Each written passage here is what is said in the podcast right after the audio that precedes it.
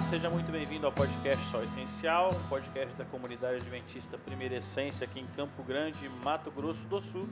E você é muito bem-vindo a esse novo episódio, penúltimo da nossa série Quarentenas na Bíblia. E hoje estou aqui com dois convidados especiais. Fernando, seja bem-vindo, brother. Olá, muito obrigado, Gui. Bacana estar aqui com vocês também é, para esse penúltimo episódio aqui. Estou gostando muito das quarentenas e também estou muito feliz com o nosso convidado de hoje, especial, Gui. Agora subiu, hein? Agora subiu, cara. É... Tanto na altura é... quanto no grave da voz. No né, grave da voz. Você quer apresentar, Fer? Você que estudou cara, com ele, um grande amigo. É o meu veterano, né? Oh. Uma pessoa que me recepcionou na faculdade. Mas você vai chamar dia. ele pelo apelido ou pelo nome? Vou falar os dois. Ele, ele tá aqui, ele é médico também, é pessoa que me discipulou também lá, na, lá em Botucatu. Então já conheço ele há muito tempo. E, bom, apresentar ele, né? O Jonatas, o nome dele é Jonatas, Dr. Jonatas. O apelido dele é Cid Moreira, por motivos óbvios, né? E aí, Sidão? Bom, cara, fiquei até constrangido aí com essa, com esse, essa apresentação, né? É um privilégio estar aqui com vocês. É, estar aqui com o nosso amigão Guilherme aqui, conduzindo esse podcast. E eu sou suspeito de falar desse cara aqui, né, meu? É, aquela vida de república, aquela vida de, de universitários ali em Botucatu e tantas outras coisas. Mas que bom que a gente está aqui juntos. Vamos lá. Vamos lá. Por um, por um, momento eu pensei que ele ia imitar o Cid, cara, ele, ele, se preparou tanto para dar. Você imagina o cara que imitou o Cid Moreira por seis anos, cara, na faculdade. Chega uma hora que. O Chega uma hora já entrou que... em burnout já o Cid Moreira. Chega uma hora que cansa. Ele né? já imitou o Cid Moreira para o Cid Moreira. Então foi histórico esse momento e acho que poucas pessoas que estão ouvindo a gente presenciaram e foi sensacional, cara. Não vamos contar a apelido do Fernando no, na, na, faculdade, né, ah, né, Vamos deixar pode, quieto. Pode falar, ninguém tá vendo mesmo, né? tá só ouvindo, né? Cara, é na verdade, verdade, são dois globais que são aqui, né? é. Tem o Cid Moreira aqui com vocês e tem eu que sou o Tony Ramos. Tony... É, então só eu que, que estou fora da globalidade que tem nós aqui hoje. É. Mas legal, que bom que você está conosco, que bom que você vai ouvir esse podcast. E é muito legal ter o John e o Fer aqui nesta tarde, nesta manhã, nesta noite que você vai ouvir esse podcast. Hoje é uma quarentena muito especial, quem sabe a quarentena mais conhecida da Bíblia. E eu começo fazendo uma pergunta para o Fer. Fer, quantos dias você aguentaria ficar sem comer e sem beber alguma coisa? Eu fiz uma, uma um exercício, né? Duas vezes, na verdade, de ficar um dia inteiro sem comer. Uma vez foi por motivos religiosos, tentando fazer o jejum. É, eu terminei, eram 10 horas da noite, e, e, eu comi quase que uma pizza inteira. E, e eu passei mal, eu não sabia que não podia comer o que você não comeu o dia inteiro depois de um dia de jejum. Então foi coisa de principiante, antes de eu conhecer o Jonas. É, e eu fiz uma outra vez agora esses dias um exercício de ficar um dia inteiro sem comer para observar o meu corpo e entender melhor o que é fome, o que é vontade de comer. Foi muito difícil, mas assim, eu acho que passar de um dia eu não conseguiria, cara. Não conseguiria. E, mas você bebeu água nesse meio tempo? Sim, sim, sim. E você, John, aguentaria ficar quanto tempo sem comer, cara? Cara, se você fizer uma residência de cirurgia geral, você vai ficar, você vai ficar muito tempo sem comer. Olha, eu acho que eu nunca passei 24 horas sem comer nada, mas já passei vários dias comendo muito pouco, digamos assim. É, eu acredito, eu li por aí, né? Provavelmente pode ser verdade, não sei. Mas é possível, eu acho que os seres humanos tenham algum gene similar a outros mamíferos para hibernar, sabe? É, então, assim, às vezes essa questão de ficar muito tempo sem comer pode acontecer num contexto em que a pessoa também fique sem nenhuma atividade, praticamente só cochilando, dormindo. Entende? Assim, o, o metabolismo bem diminuído, né? Mas em termos práticos é algo muito difícil, muito desconfortável, né? Você já percebeu que as pessoas, quando não comem, elas ficam um pouco mal-humoradas e esse é o ponto, irritadistas, né? Irritados, é. Qual que era, é. quando você ficou sem comer uma, uma questão, um lapso grande de tempo, a uhum. primeira questão é raiva, né? Nossa, Realmente, é. É. Você fica querendo você, comer tudo bem pela frente. É, você tende a ter um descontrole ali das suas emoções, da sua paciência, né? Então, é complicado. Fora da parte, a parte assim, digamos, orgânica, né? A desidratação e tudo. É complicado. Agora você imagina ficar 40 dias sem comer. É, é o que o nosso personagem ficou, né? Estamos falando então de Jesus Cristo e a sua tentação no deserto. Exatamente. Nosso texto está em Lucas capítulo 4, versos 1 e 2. Está dizendo assim: Jesus, cheio do Espírito Santo, voltou do Jordão e foi levado pelo Espírito ao deserto, onde durante 40 dias foi tentado pelo diabo. Não comeu nada durante esses dias e ao fim deles teve fome. Engraçado, né? Só no ah, fim desses 40 dias Jesus teve fome. Teve fome, teve um Cara, pouco de fome. A gente com 40 minutos, né, Fer? Ah, com certeza. Que o Fer falou aí 40 minutos já estava com fome. com certeza. Mas, John, vamos lá. Nós estamos no quarto capítulo do Evangelho segundo Lucas. E o Evangelho de Lucas ele nos elucida um pouquinho sobre quem era Jesus e por que nós poderíamos confiar que ele era o Cristo, né? Uhum. Que contexto você poderia nos abordar nesse sentido para a gente iniciar aqui essa tentação de Cristo no deserto? Olha, é, falar da natureza de Jesus é, é, algo assim profundo, algo que os teólogos devem ter gastado muito tempo fazendo e algo que possivelmente é, é impossível do ser humano plenamente compreender, né? Mas dentro daquilo que a gente pode entender, principalmente no Evangelho de Lucas, a gente observa que ele se preocupa em dizer é, alguma coisa a respeito da natureza de Jesus, né? É, os momentos que antecederam a própria concepção pelo Espírito Santo de Jesus Cristo. É, é, nesse, é nesse livro da Bíblia que também está relatado que Jesus Cristo, aos 12 anos, ele já compreendia a sua natureza, é, divina, porque ele fala para os pais: vocês não não sabiam que convinha a mim estar na casa do meu pai? E eu acho que nós não temos, é, às vezes, essa compreensão que a Bíblia é, quer transmitir nesses textos que são milenares, porque você observa que Jesus já teve vários atritos com, com os fariseus e com a liderança judaica da época dele, porque ele se dizia filho de Deus. E para essas pessoas, ao dizer isso, ele estava sendo em natureza igual a Deus. Então é algo mais profundo do que do que aparenta no sentido, por exemplo, de que nós também somos filhos de Deus. Isso gera um preconceito, é, né? gerava um preconceito. É porque é uma, é uma presunção blasfema, né? Cara, como que você pode se dizer filho de Deus? Então, assim, nós somos filhos de Deus, é... mas Jesus era um filho de Deus diferente, né? O único daquela espécie, né? Então, assim, Lucas ele ele trata ele trata disso é, ali falando da infância de Jesus, é descrita a genealogia de Jesus, e é interessante que é, no momento em que Jesus se batiza, uma, é, ele, que ele é batizado por João Batista, uma voz também é ouvida, né, em que é, é dito: Este é meu filho amado em quem eu me comprazo, né, que me traz alegria.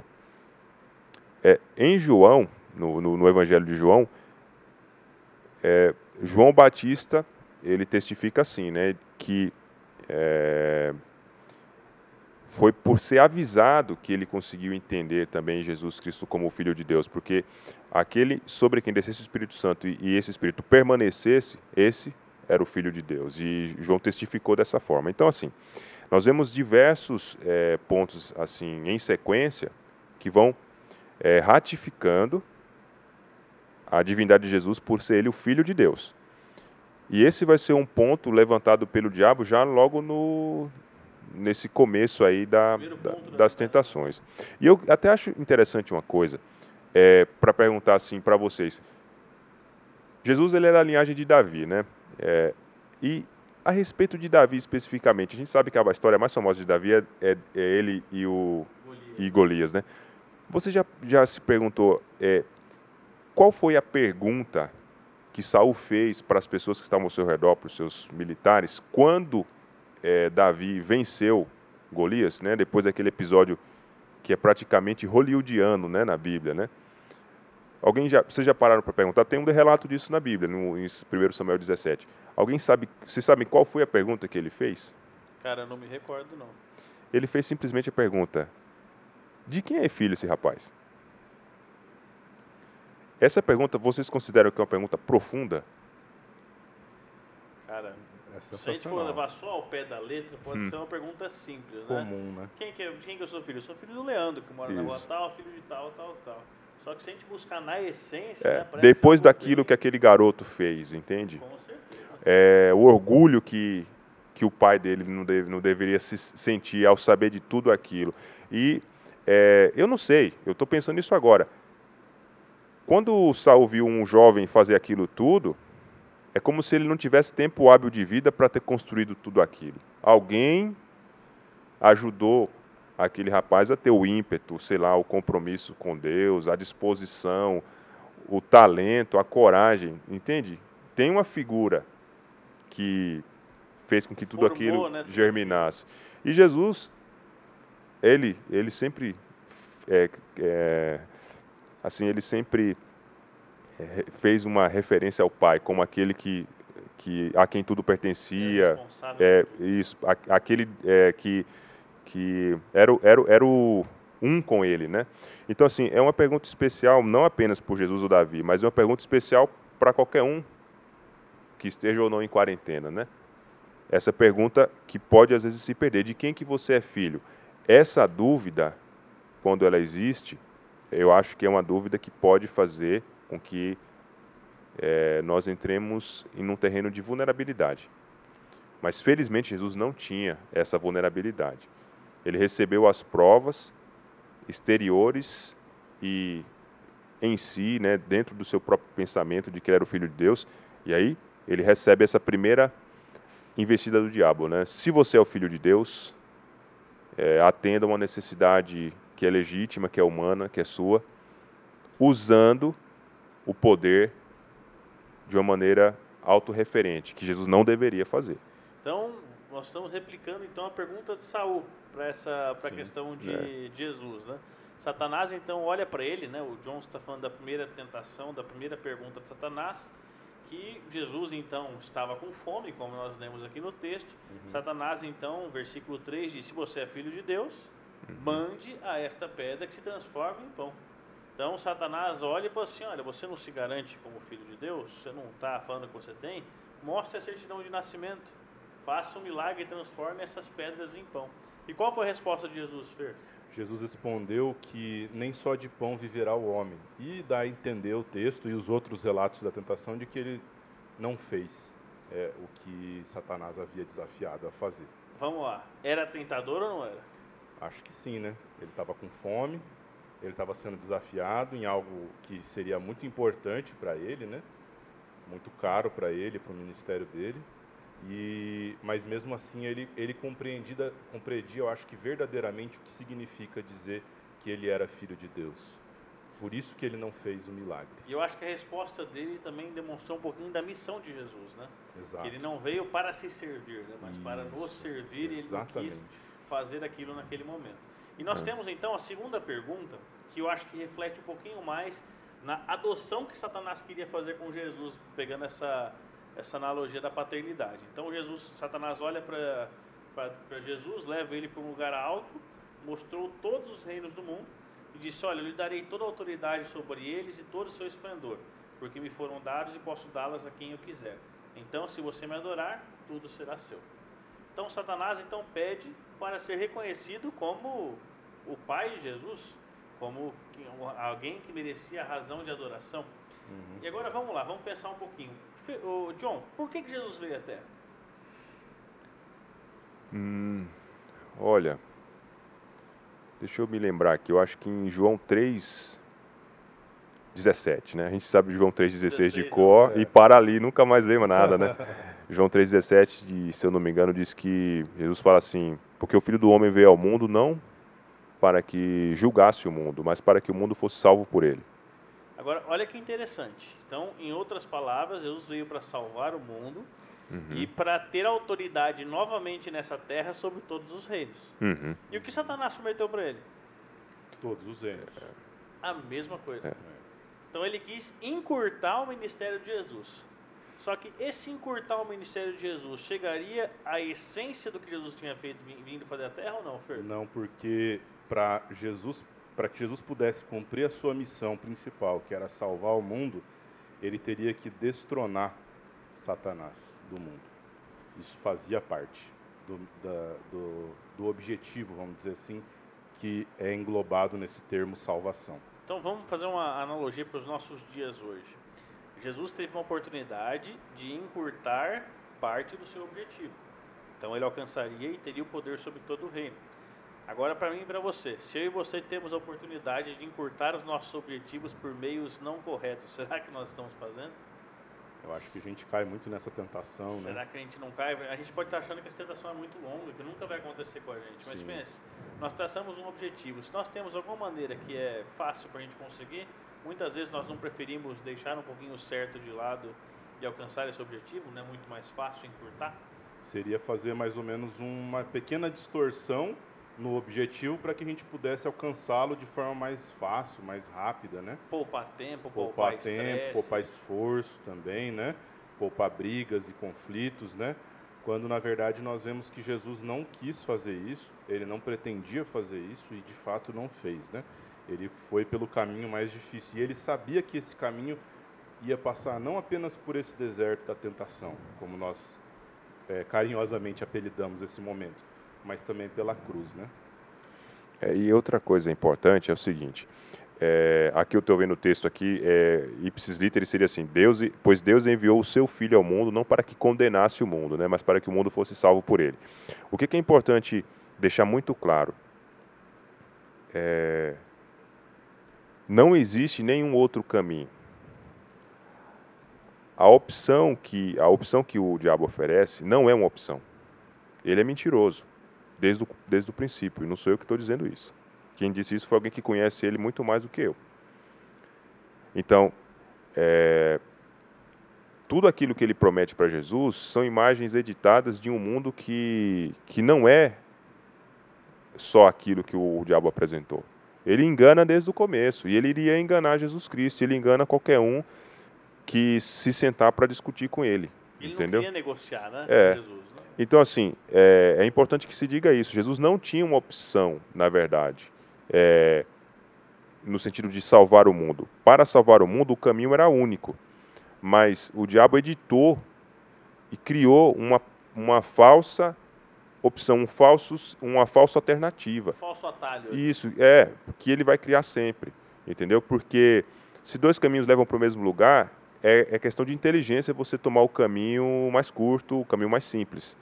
Mas não existe esse caminho mais curto ou mais simples. Ele parece ser curto e simples, mas não leva para o mesmo lugar.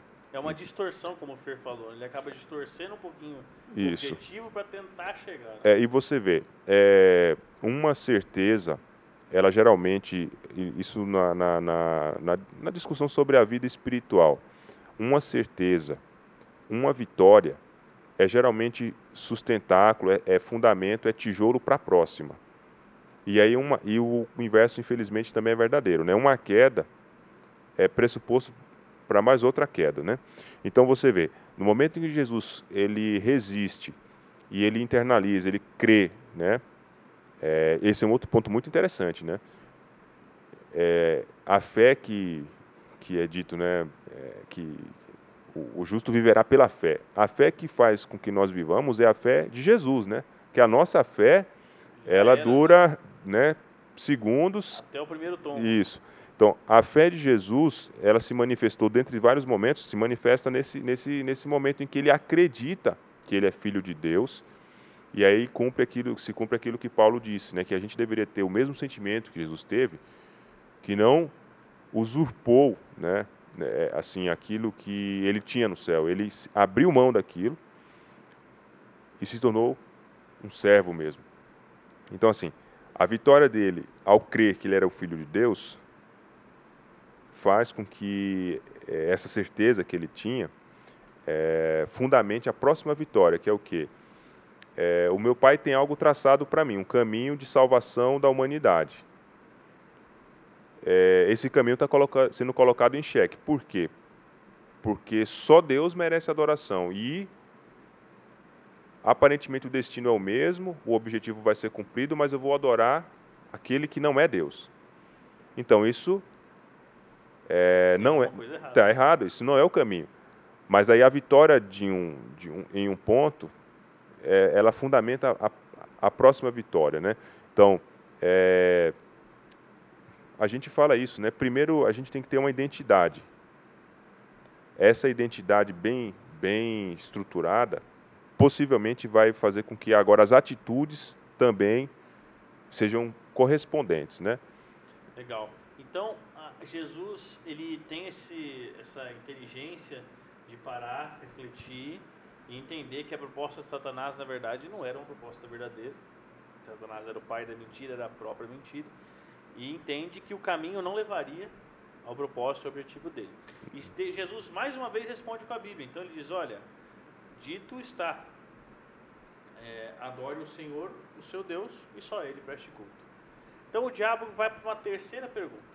E nessa terceira pergunta o diabo fala: Olha, na primeira ele usou a Bíblia, na segunda ele usou a Bíblia, agora eu vou usar a Bíblia para tentar ele. E diz: Se você é filho de Deus, jogue-se daqui do alto, aqui do topo de Jerusalém, pois está escrito: Deus dará ordem a seus anjos a respeito do seu filho para lhe guardarem. Com as mãos eles o segurarão para que ele não tropece nem em alguma pedra. E aí, Fer? Satanás usou a Bíblia. Como é que sai dessa? Jesus continua usando a Bíblia e, e ele responde assim: Dito está, não ponha o Senhor seu Deus à prova. Eu acho engraçado que eu estava lendo agora esse, esses versos aqui e as respostas de Jesus sempre são bem curtas, assim, né? Frases curtas, citações da Bíblia, mas curtas, assim, né? E com toda essa profundidade que nós estamos é, conversando aqui. E são poucas as pessoas no mundo, né, que conseguem é, expor de maneira curta, mas com tanta profundidade, uma visão, uma ideia, um princípio é, que a gente está desenvolvendo aqui há alguns minutos, né? E poderemos ficar dias falando sobre esses princípios. E isso me levou a, a pensar assim: é, Jesus ele consegue colocar de forma simples é, e ao mesmo tempo segura é, esses princípios, justamente porque ele tinha segurança daquilo que ele cria daquilo que ele era né, na história do mundo. Nós começamos conversando sobre isso, né? Jesus já tinha uma certa noção, uma certa não, uma boa noção de quem ele era. É, ele era o Messias, ele era o Filho de Deus, o Filho do homem, é, ele era o Cristo, é, ou seja, ele era o Filho da aliança, né? Era aquele que, que viria para salvar o mundo. E, ao mesmo tempo, inclui, inclu, é, incluindo é, nessa questão de ser filho de Deus, né? ele também tinha os seus valores. E ele não negociou isso. Né? Por isso ele consegue responder de forma tão curta, tão simples e ao mesmo tão profunda assim que chega até hoje. Né? E ele de fato não, é, nós vemos aí no texto que ele não, é, vamos dizer assim, desistiu e não entregou nenhuma dessas coisas aí para o diabo. Né? Esse ponto é, da, da tentação, a gente não sabe qual né, necessariamente é a sequência das tentações. Em alguns relatos, né, a, a tentação sobre o domínio sobre tudo é, é, é a terceira tentação. Mas eu já vi algumas reflexões a respeito de que existia alguma crença é, na época de que o Messias se manifestaria do alto do templo, né? Algo assim é, sobrenatural e ao mesmo tempo triunfal, entende? Entende? Então assim, é, a tentação é, de Satanás ela é um pouco mais ampla, ela tem mais significados do que às vezes a gente, a gente acredita que tenha. Parece uma coisa meio é, sem muito sentido você chegar e se jogar de algum lugar, entendeu? Não tem propósito é, nenhum, né, Sérgio? Mas é, se Jesus acreditava que além de ser Jesus, o, o, o homem, né, nascido e criado ali, nascido em Belém, criado em Nazaré, além dele ser isso, ele era o Cristo da fé, o Messias, é, de alguma maneira, a, a manifestação sobrenatural dele, do pináculo do templo, descer, ser é, sustentado por anjos, é, isso talvez é, poderia fazer com que, de uma maneira praticamente é, inquestionável, as pessoas aceitassem ele como o Messias, como o Salvador, entendeu? A repercussão poderia muito bem ser essa. A questão é que é, mais uma vez, obedecendo o diabo, Jesus ele estaria é, colocando à prova aquilo que, que, que, Deus havia falado, né? É, no sentido de que é, ele aplicou, o diabo aplicou aqui uma, uma parte de Salmos em que seria algo presunçoso de Jesus, de uma maneira é, intencional, se lançar simplesmente para ver o poder de Deus se manifestar e ele ser colocado em evidência ou algo do tipo. Era um perigo comum, né? Isso. Era um perigo que você se coloca. É. E, e você vê que coisa interessante, que Jesus ele foi colocado é, em situações de perigo diversas vezes no seu ministério. Em alguns casos, os escritores falam assim que simplesmente ele passou no meio de uma multidão que queria matá-lo ou tentaram lançá-lo de um espinhadeiro e sabe as coisas Sobreviveu. é então, assim, esse Deus que é capaz de segurar alguém que não, para não tropeçar em alguma pedra, ele existe e ele fez isso com Jesus. Mas não desse jeito. Não dessa maneira. Então, é, o diabo, ele, ele, ele faz tentações, parece que são diferentes, mas, assim, a essência é a mesma. Tem uma dúvida pairando e a fé está sendo atingida.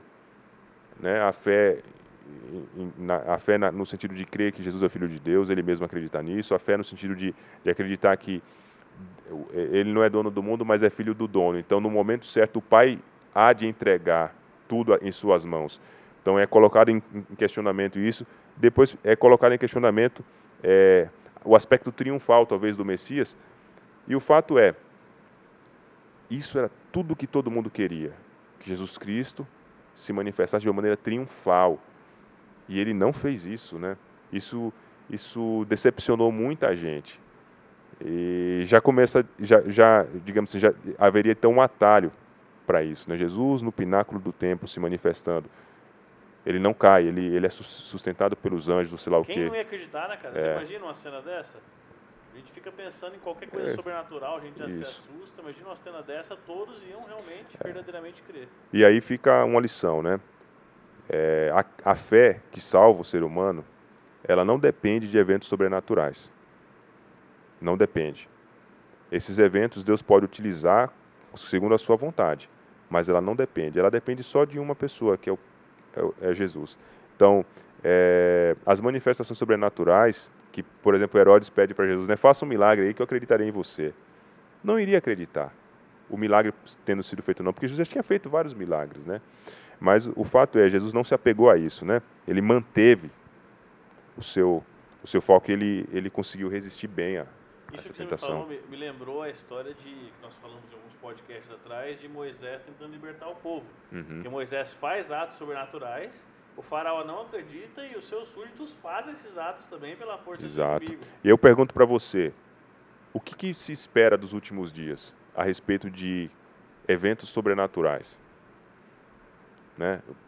Pelo que se diz, é, é possível que até fogo se faça descer do céu nos últimos dias.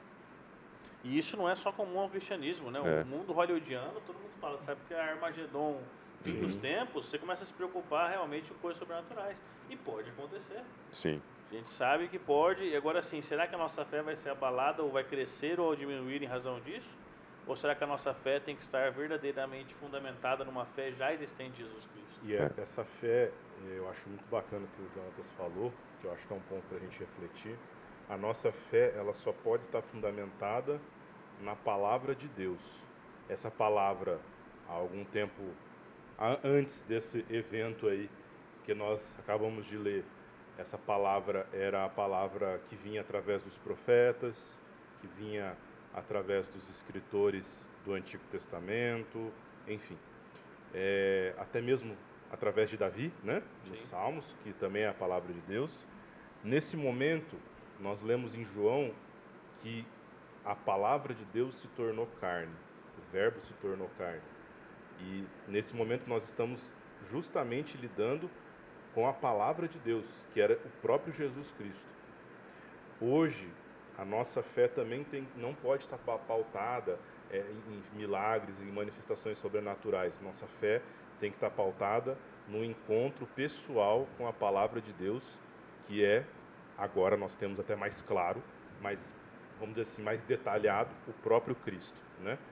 E nós temos que ter então um relacionamento com essa palavra de Deus, com esse verbo que se fez carne, que é o próprio Jesus, e a partir disso a nossa fé vai ser sustentada de verdade, né?